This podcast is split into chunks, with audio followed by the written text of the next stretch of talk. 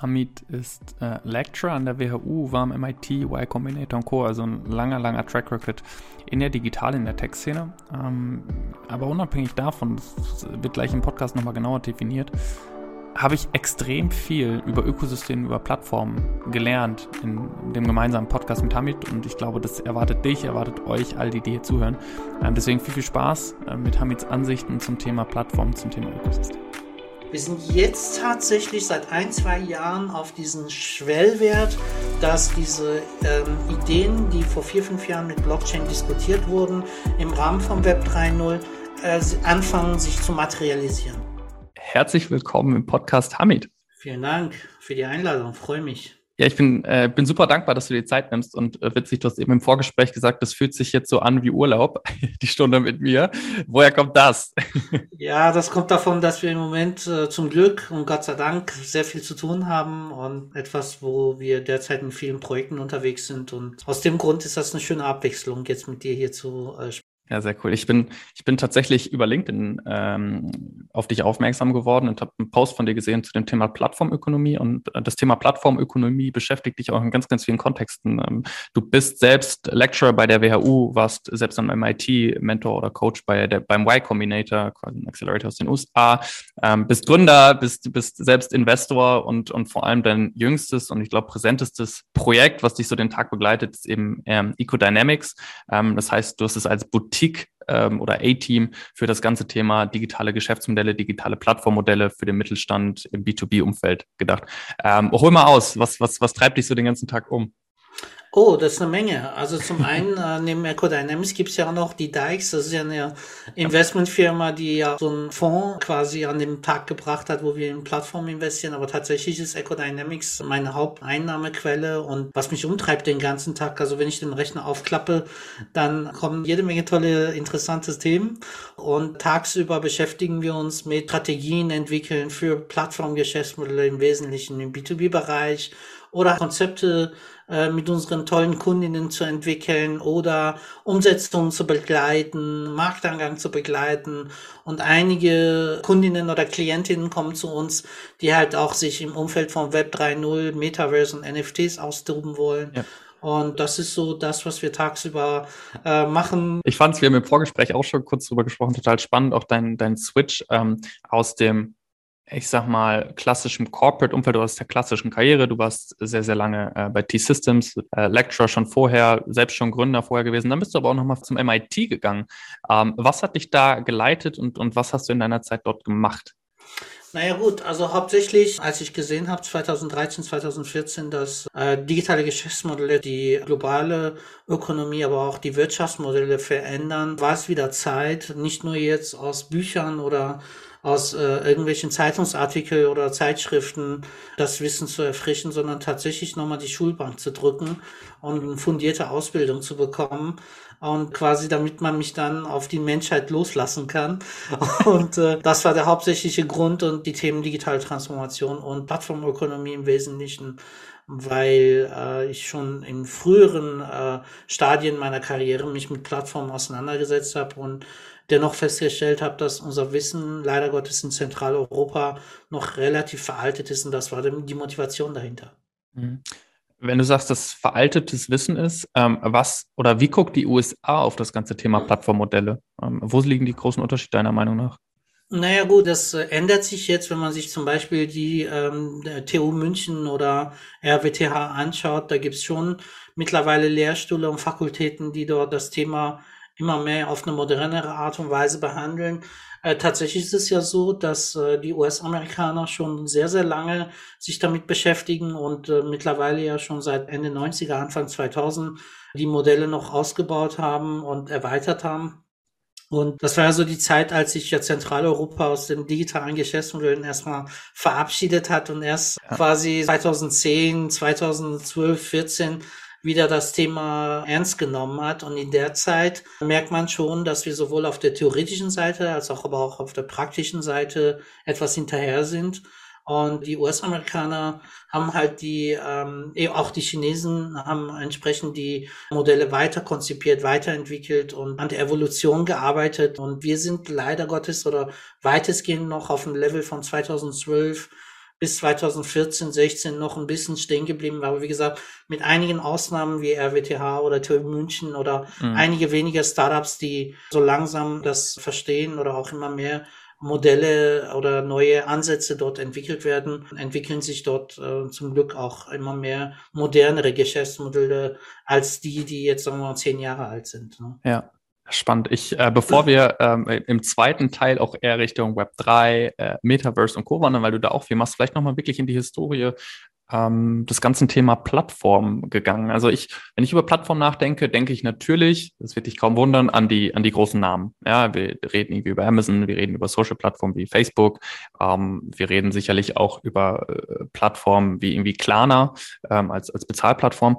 Ähm, wie hat sich diese Plattformlandschaft, die sicherlich in den USA ihre Anfänge findet, über die Zeiten verändert. Und wenn du das auf so einer, auf so einem Reifegrad siehst, wo stehen wir jetzt gerade, äh, was so diese ganze Plattformökonomie angeht? Naja, unterschiedlich, weil zum einen untersuche ich ähm, weltweit bis zu 1600 Unternehmen mhm. und äh, es gibt ja auch diese berühmte Top 100 Bubble-Grafik, die Holger und ich manchmal posten ja. oder auch die letzte, wo wir Unicorns gepostet hatten und das heißt also, wenn man sich die Hotspots weltweit anschaut, sind die Unterschiede doch gravierend. Also eigentlich vielleicht mal einen Schritt vorher. Ähm, die Evolution der Plattformen kann man jetzt aktuell in vier Generationen einteilen. Die erste Generation war so Ende der 90er bis Anfang, Mitte 2000. Das waren im Wesentlichen normale, typische zweiseitige Märkte, Marktplätze, die jetzt nicht besondere Intelligenz mit sich gebracht haben und durch Matching und Filtermechanismen Angebot und Nachfrage zusammengebracht ja. haben. Und das waren mehr so das äh, Multiplizieren von normale lineare Geschäftsmodelle ohne Besonderheiten dahinter. Die zweite Generation, die fing so Mitte 2000 an und ging so bis ungefähr Ende 2010. Und zwar ähm, waren das die Unternehmen, also beziehungsweise die Share Economy Plattformen, die eher auf das Teilen, auf quasi Asset-Teilung, Rollenwechsel zwischen Produzent und Konsument und entsprechend die ersten Modelle der Interaktionsfokussierung zwischen Angebot und Nachfrage kamen. Die waren allerdings halt eher beschränkt durch das äh, monothematische Denken. Und deshalb sind auch viele dieser Share Economy Plattformen waren nicht erfolgreich und die, die erfolgreich waren, die haben halt entsprechend ihr Geschäftsmodell angepasst und so auch von Anfang, so Anfang 2010, 12 bis äh, 2018, 19 waren die quasi dritte Generation der Plattformen äh, am Zug oder wurden entwickelt. Das waren so diese, das, was man sehr oft hört, datengetriebene Plattformen, die Ökosysteme verwenden, die auch in der Lage sind, horizontal, vertikal zu pivotieren, die auch inverse Strategien einsetzen, wo zum Beispiel durch APIs externe neue Features entwickeln können. Multi-sided Market, also mehrseitige Märkte, ist auch ein Schlagwort, was hier äh, quasi Anwendung findet. Und wir sind quasi jetzt seit 2020, äh, 2021 auf dem Schwellwert der nächsten Generation der Plattformen oder eine Erweiterung, wo es halt in Richtung Web 3.0, Metaverse und äh, äh, mehr Anwendung von KI-Themen geht. Und zurück zu deiner Frage, sich das Ganze anschaut. Ja. In äh, USA sind weitestgehend viele Plattformen in äh, Generation 3, also datengetriebene, ökosystemgetriebene Plattformen, immer mehr Web3 äh, der vierten Generation entstehen dort. Äh, das äh, trifft auch auf China zu. Also es äh, kaum jemand fängt mit einem Marktplatz oder Share Economy Plattform in erster oder zweiten Generation an. Wenn wir uns dann die Situation in Europa oder Zentraleuropa und Deutschland anschauen, sind ganz wenige Plattformen der dritten Generation. Es wird zwar erzählt, dass sie alle äh, Daten- und Ökosystem getrieben sind, wenn man mal unter der äh, Motorhaube schaut, äh, trifft das doch nicht bei allen zu. Also es besteht Hoffnung, da entstehen immer mehr Plattformen. Also weitestgehend sind wir da noch in der ersten und zweiten Generation. Wenige Plattformen sind in der dritten Generation und eigentlich sind äh, Web 3.0 Plattformen kaum oder ganz wenige in Europa vorhanden. Äh, Gibt es für dich so ein Paradebeispiel der dritten Generation? Oh ja, eine Menge. Also in Europa oder Deutschland oder China oder? Sowohl als auch gerne. ja, ich kann da auch auf unsere Top 100 weltweite Grafiken verweisen.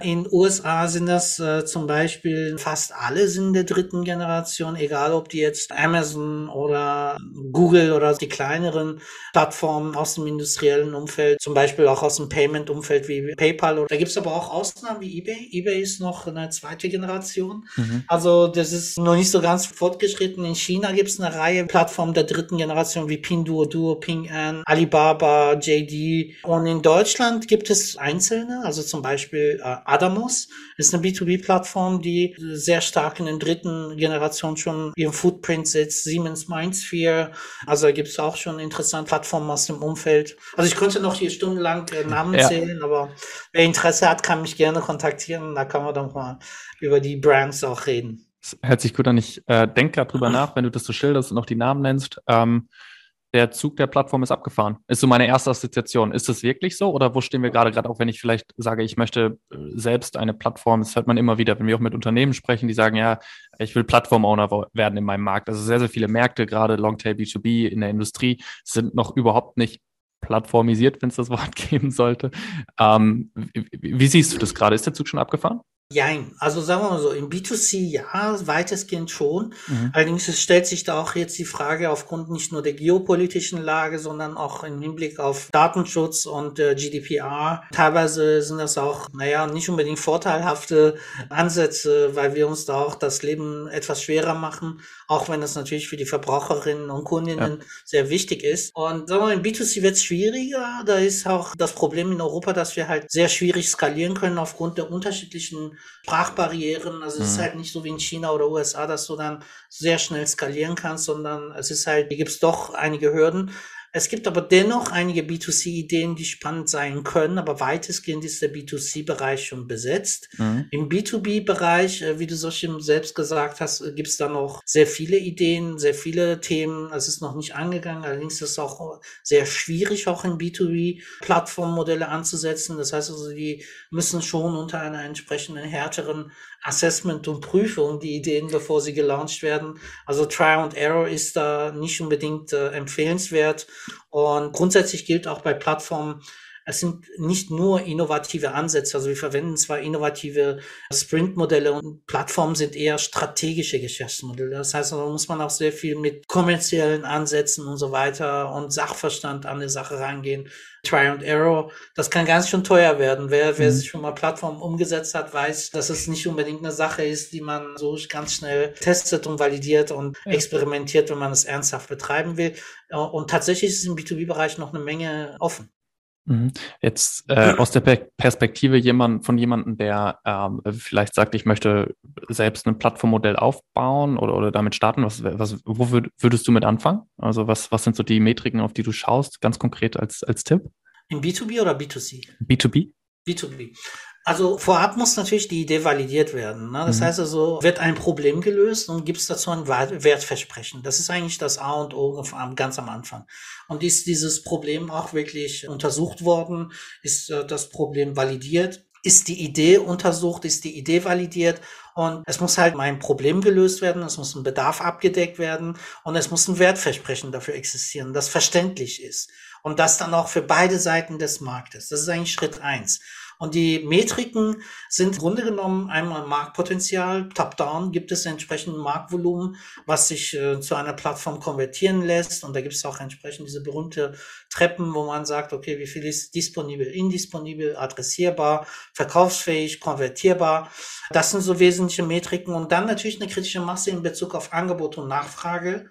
Das heißt, gibt es genug Spielerinnen auf dem Markt, die an der Plattform teilnehmen. Und zwar nicht nur auf der Angebot- und Nachfrageseite, sondern auch auf der Ökosystemseite. Gibt es genug äh, Absatzvolumen auf dem Markt oder schafft man es, dass man genug Absatzvolumen auf dem Markt etabliert, genug Interaktionen auf dem Markt, die sich auch auf der Plattform konvertieren lassen? Und wie sind vor allem die Margen in dem Markt? Ne? Das heißt also, kann man überhaupt eine Provision verlangen oder muss man doch auf ein Subscription-Modell, was ich eher weniger empfehle, weil äh, Subscription ist ein Zeitungsabo, da partizipiert man nicht von den Dealvolumen. Ne? Also das sind so die ersten wesentlichen KPIs, aber da gibt es ja. noch circa 20 bis 30 weitere KPIs und in der Regel reichen aber drei bis fünf davon am Anfang. Und ganz wichtig ist nicht nur auf die Kundenseite sich zu fokussieren. Sehr viele machen den Fehler, weil überall erzählt wird Customer Centricity und so weiter. Das ist auch mega wichtig. Aber die meisten vergessen, das Henne-Ei-Problem ist halt ein hausgemachtes Thema. Das heißt, das Gleiche muss auch auf die Lieferseite geprüft werden. Und da hat man zwar jede Menge Kundinnen, aber ähm, vielleicht keine Anbieter und vice versa. Also diese Metriken müssen halt auch für beide Seiten angepasst werden, weil Plattformunternehmen zwei Unternehmen in einem. Einmal für die Kundenseite, einmal für die Anbieterseite.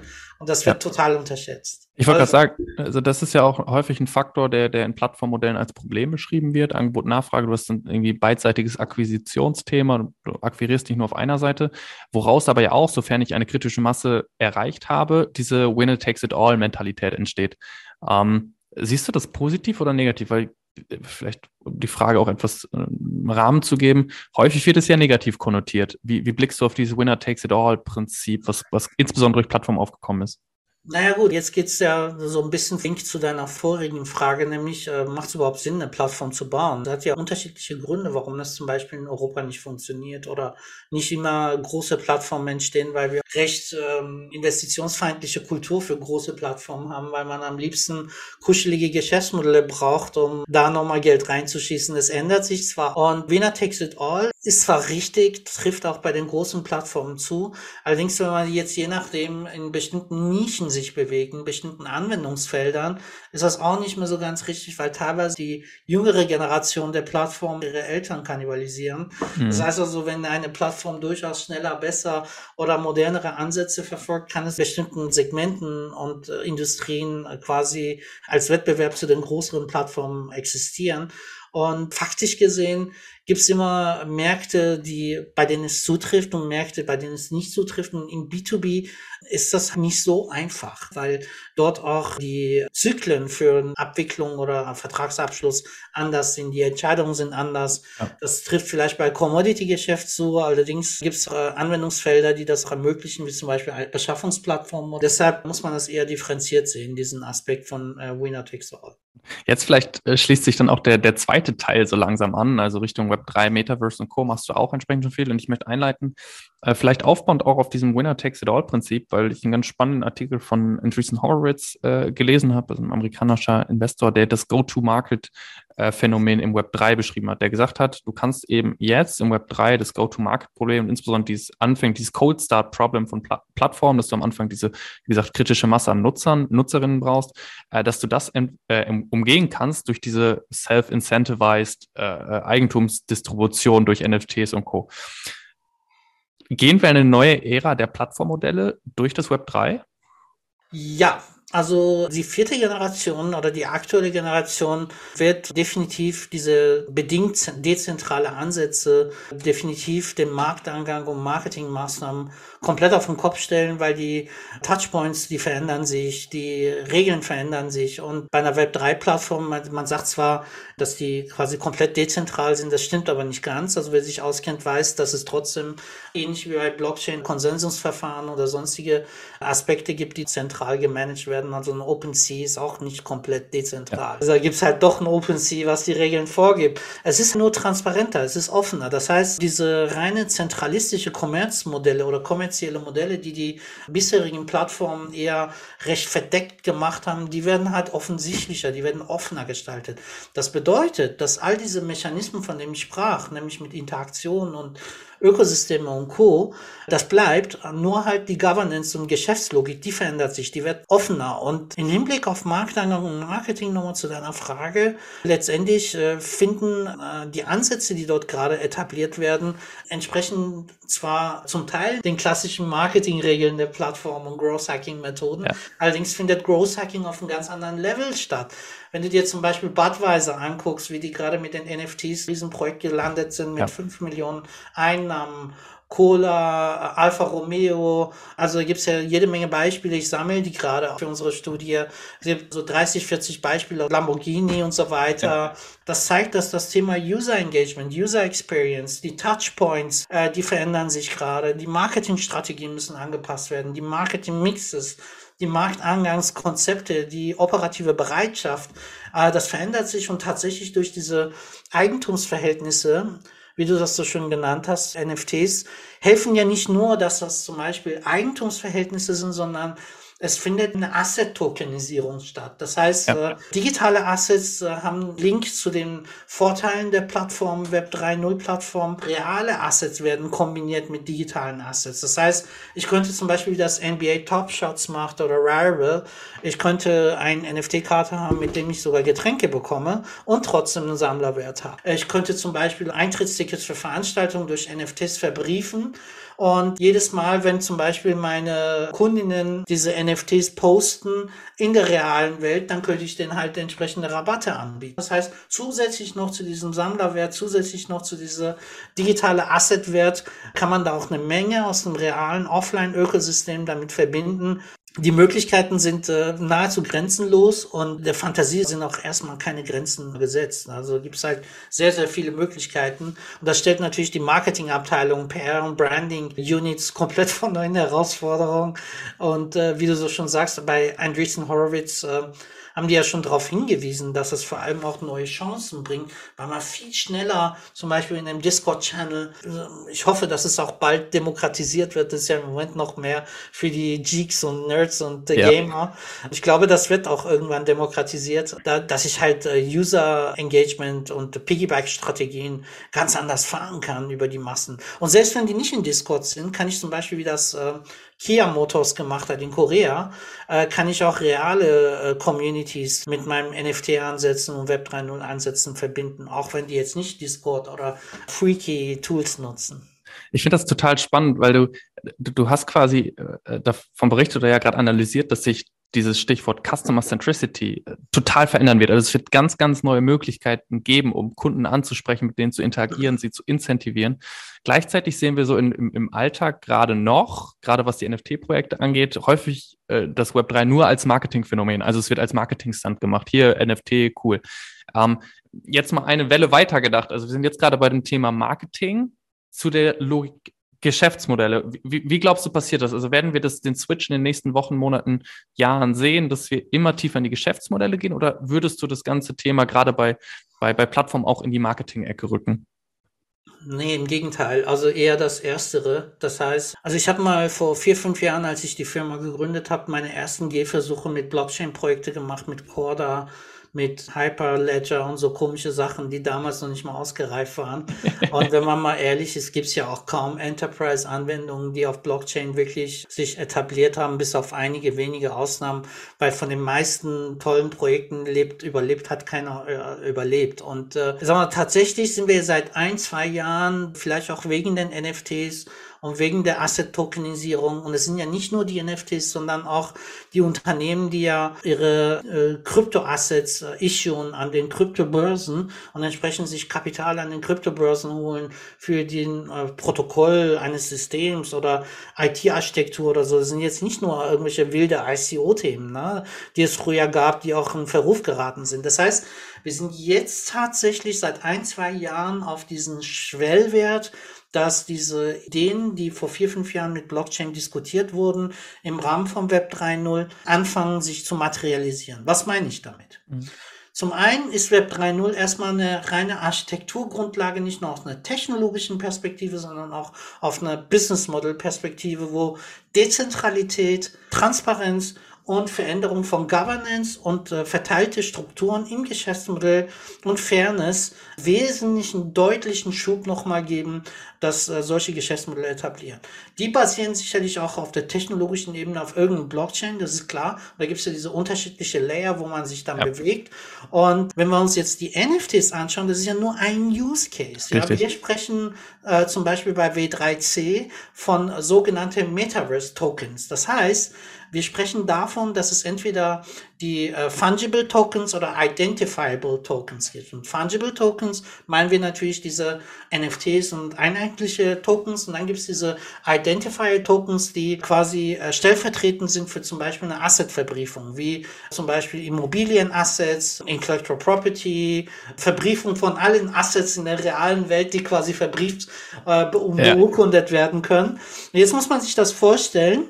Dadurch, dass jetzt die NFTs zeigen, das ist ja auch nicht nur im Bereich Marketing, sondern in Musik, Entertainment, in Kunst und Sport äh, hat das Einzug genommen. Und äh, es gibt ja auch jetzt schon die ersten B2B-Ansätze, wo zum Beispiel Automobilzulieferer auf die Idee kommen, dass sie sagen, wir können doch eine Umgebung bauen, wo man verteilt entsprechend Zuliefererindustrie zusammenbringt und durch diese Verbriefung der einzelnen Arbeitsschritte kooperiert und dort zum Beispiel in einem komplett neuen Umfeld gemeinsam an dem Prototyping arbeitet und so weiter. Das heißt also, diese verteilte Strukturen plus äh, Tokenisierung der Assets aus der realen und der digitalen Welt plus die Möglichkeit, dass ich dann sogar irgendwann vielleicht sogar Coins oder diese Tokens auch an irgendeiner Kryptobörse ähm, issuen kann oder etablieren kann, bringen im Moment ganz andere neue reife Modelle, wo, sagen wir mal, einzelne Subsektoren und Sektoren von Industrien tatsächlich einer echten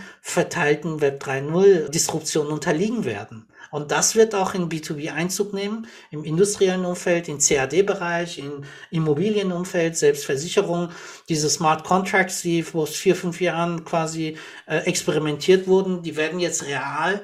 Also das ist so wie damals, als CERN und ARPANET World Wide Web entwickelt haben und ja. wir quasi vor dem neuen Ära standen, stehen wir genauso jetzt auch vor der neuen Ära der gesamten Internet- und digital basierten Geschäftsmodellen.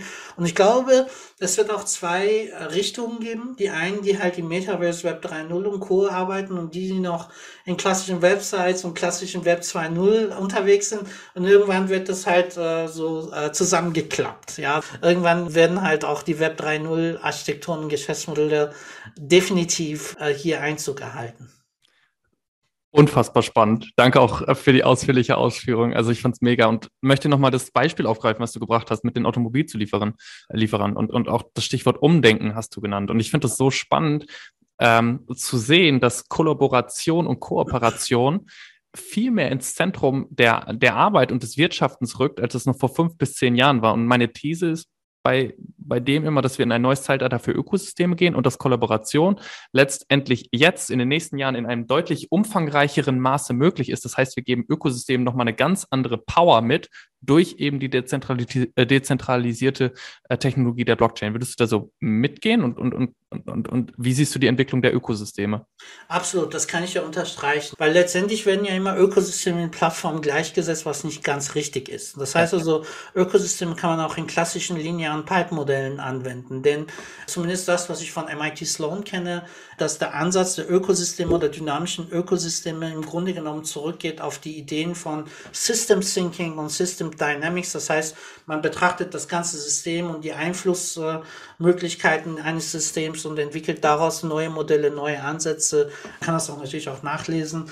Und tatsächlich ist es so, dass bisher die moderne Plattform die Ökosysteme angewandt haben, haben die trotzdem die Logik vorgegeben. Die haben als Orchestrator, wie ein Dirigent gesagt, wie das ja. Ökosystem quasi, wie das Orchester arbeiten soll. Ja? ja? So, jetzt ist es aber so, dass es trotzdem irgendwie noch einen Dirigent geben wird, der vielleicht die Richtung sagt und sagt, hey, ähm, wir schmeißen jetzt die Band zusammen oder den, äh, unser Orchester die sollen irgendwas Cooles jetzt entwickeln. Das Orchester fängt an, selber was zu machen. Ja. Das heißt also, diese Grundregeln, die recht zentralistisch eines Ö einer Ökosystem vordiktiert wurden. Und also es gab ja schon auch bei den Plattformen der dritten Generation Ansätze in USA und China, dass sie halt die äh, Ökosysteme liberal und offen gestaltet haben, dass sie auch selber sich Allianzen bilden. Nur jetzt äh, durch diese Web 3.0 Architekturen entwickelt sich dann eine ganz andere Dynamik. Ja, das heißt also, die modernen anderen Plattformen oder Ökosysteme werden höchstens noch die Möglichkeit kuratieren, dass das Ökosystem zusammen kooperiert. Aber was sie zusammentun und wie sie kooperieren und welche Geschäftsmodelle sie entwickeln, das ist quasi dem dezentralen Netz überlassen, ja. solange sie sich dann die Governance-Grundspielregeln vom Web 3.0 halten. Und that's it. Und das eröffnet ganz andere Möglichkeiten für Kooperation, für Innovationsentwicklung, für Kollaboration. Und das ist äh, vor allem auch nach der inversen Strategie, ja, weil die inverse Strategie besagt, äh, erhalte Wert, den du nicht kennst, von Menschen, die du nicht kennst, für Kundinnen, die du nicht kennst. Und äh, das wird noch viel, viel, viel stärker, was wir auch von APIs und API-Mashups kennen. Äh, das wird noch viel, viel stärker werden, was zum Beispiel bei Amazon oder Salesforce und Co. normal ist. Durch Web 3.0 wird das noch mal eine deutliche Beschleunigung erfahren. Wenn ich jetzt ähm, Entscheider, Entscheiderin oder, oder, oder allgemein Beteiligte in einem traditionellen Unternehmen bin, dann hätte ich spätestens jetzt Puls und würde mich fragen, ach du Scheiße, wie gehe ich denn damit um? Ähm, gibt's da, es gibt, es gibt kein Geheimrezept, deswegen brauche ich das gar nicht fragen, aber, aber wie würdest du jetzt an einer Stelle eines etablierten Unternehmens, äh, äh sehr traditionellen Strukturen, zentralisierten Strukturen mit dieser Entwicklung umgehen? Naja, man muss natürlich an vielen Stellen noch die Kirche im Dorf lassen, weil wir haben ja unterschiedliche, unterschiedliche Reifegrade, würde ich mal vorsichtig ausdrücken. Ne? Ja. Das heißt also, ich erlebe auch sehr oft in äh, Klientensituationen oder bei den Klientinnen, dass teilweise noch die Grundhausaufgaben der Digitalisierung noch nicht erledigt sind. Ne? Das bedeutet so einfache Grundregeln wie Daten überhaupt nutzen, Daten verwenden, Prozesse digitalisieren. Das ist noch bei vielen Unternehmen noch nicht der Fall. Ja? Das ja. heißt also, je nach Reifegrad, da wäre schon meine Empfehlung erstmal, sich mit solchen Themen doch am Anfang auseinanderzusetzen, um erstmal eine gewisse Grundlage zu schaffen. Und ich nenne das immer so gerne Ölwannenjobs. Ja, da muss man sich auch die Hände schmutzig machen, weil da sehr viele erzählen immer von irgendwelchen Moonshots und äh, großen Themen, so wie wir das auch vorhin in unserer Diskussion mit ja. NFTs hatten. Ne? Allerdings muss man, wie gesagt, situativ sagen, wir müssen vielleicht erstmal in die Ölwanne äh, uns mit der Drecksarbeit auseinandersetzen, die Hände schmutzig machen. Und wenn diese Grundlagen da sind, dann kann man überlegen, okay, dann geht man in bestimmten Themen rein, wie zum Beispiel Plattform, KI oder sonstige Themen. Das heißt aber jetzt nicht, dass das Unternehmen auch zwingend digital sein muss. Ja? Mhm. Das heißt also, wenn die jetzt damit experimentieren wollen, kann man sicherlich mal die eine oder andere Idee ausprobieren, auch praxisnah, natürlich solange also ich bin ja mehr immer ein Freund davon, dass da auch ein Business Case dahinter steckt und äh, Themen, wo man sagen kann, man kann damit experimentieren, man kann auch äh, einzelne Use Cases validieren. Und dann gibt es natürlich Firmen, die schon eine Plattform bauen wollen oder schon weiter sind. Ja. Und generell würde ich sagen, es gibt schon Anwendungsfelder oder Use Cases, wo man mit recht geringen pragmatischen Investitionen Ansätze auch solche Themen validieren kann. Ne? Also ja. zum Beispiel ein NFT zu minten und äh, daraus eine User Experience, ein Engagement aufzubauen, das ist keine große Investition heutzutage. Die, Konzepte dahinter, äh, reale und digitale Assets miteinander zu verknüpfen, sei es jetzt Dr. Oetker zum Beispiel Rezepte mit Pizza oder so, ja, ja. das ist machbar. So. Und äh, das muss man halt immer situativ sehen. Ne? Das ist ja. also je nach Reifegrad muss man immer situativ mit der, mit der jeweiligen Situation der Klienten umgehen oder der Klientinnen. Super spannend, cool. Als letzte Facette für heute, du hast das äh, Wort eben auch schon mal in den Mund genommen, Studie. Und ähm, ihr, du machst die, eine Studie rund um das ganze Thema NFT-Plattform. Hol uns mal kurz dazu ab. Genau, also mit dem MIT Platform Strategy Summit äh, Chair, also Peter Evans, untersuchen wir weltweit die Top 100 NFT-Plattformen und untersuchen halt äh, ihre Marktkapitalisierung, ihre Anwendungsfelder, auf welche Blockchain setzen sie, haben die selber eigene Kryptos und was haben sie denn überhaupt bis jetzt erreicht? Ja, so eine Art mal Untersuchung auch in Bezug auf so eine Reality-Check oder ja. Realitätscheck und werden die Ergebnisse in den nächsten Wochen bald auch publizieren. Zusätzlich noch zu dieser Studie haben wir auch äh, die Anwendungsfelder untersucht, die es auf dem Markt gibt. Ich hatte schon einige genannt, ne? also zum Beispiel Buds, Coca-Cola oder auch ähm, hier Alfa Romeo und Co. Da gibt es ja immer sehr, sehr coole Beispiele, die man sich angucken kann. Und das äh, kommt auch in dieser Studie vor. Und interessant ist ja, wie gesagt, also normalerweise gibt man ein Marketing-Budget aus, um Werbung zu machen. Und Batz hat sogar 5 Millionen Euro verdient oder Dollar. Das ist crazy, ne? Also, ja. Insofern, das, äh, das wird schon spannend und äh, genau, und, äh, wer, wer Interesse hat, kann sich an, an uns wenden und äh, wir werden das auch demnächst mit einem Webinar mit dem Peter Evans Ergebnisse präsentieren, genau.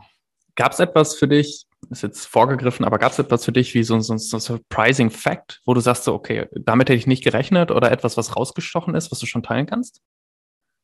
Auch eine Menge. Ich meine, diese berühmte Beispiele hat man ja in der Presse gesehen. Ne? Also interessant, äh, was jetzt äh, tatsächlich dazu kommt, ist halt die Verbriefung und die Tokenisierung von Real Assets, also reale ja. Assets.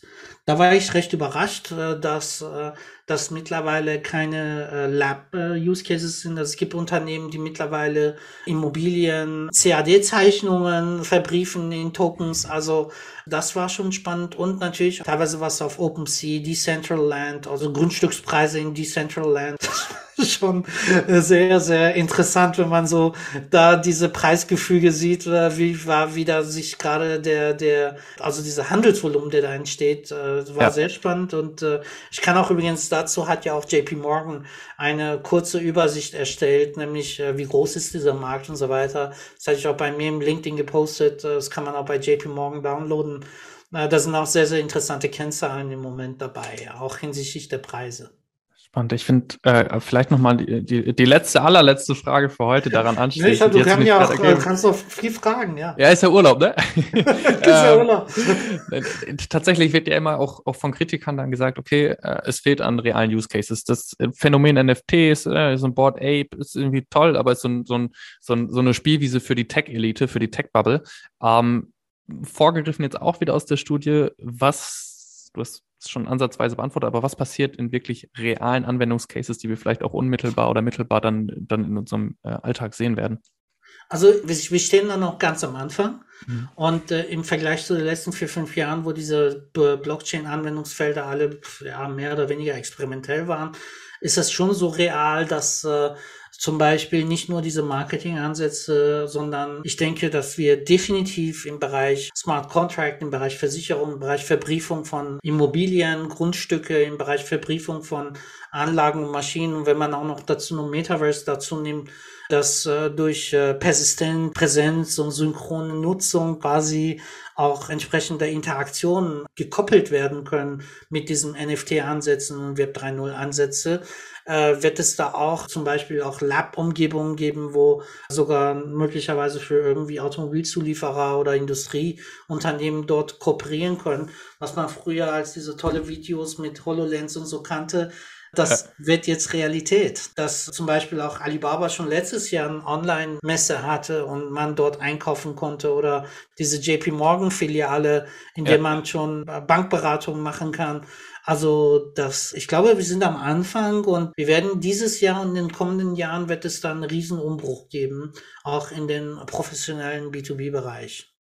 Und du wirst das Ganze sicherlich begleiten. Ähm, ich bin super gespannt und, und, und danke dir schon mal, dass du uns mitgenommen hast in deine gedankliche Welt, in das, was du so täglich erlebst und siehst. Ähm, wirklich vom, vom ganzen Herzen vielen Dank für deine Zeit, Hamid. Und äh, ich glaube und hoffe, dass all diejenigen, die äh, bis jetzt noch zuhören, äh, auch mindestens genauso viele Impulse mitnehmen, äh, die dann ja mittelbar oder unmittelbar dann auch Einfluss in die tägliche Arbeit finden. Ja, vielen Dank auch nochmal, Luis, äh, für die Einladung. Und ich äh, denke, also ich bin froh, dass wir diese Zeit noch erleben können und äh, dass wir eine neue Ära quasi beginnt und dass wir diese neue Ära mitgestalten können. Das birgt eine Menge Chancen, auch für professionelle Unternehmen. Und ja, war spannend. Vielen Dank. Und ja, bin gespannt, wie die Reaktionen sein werden.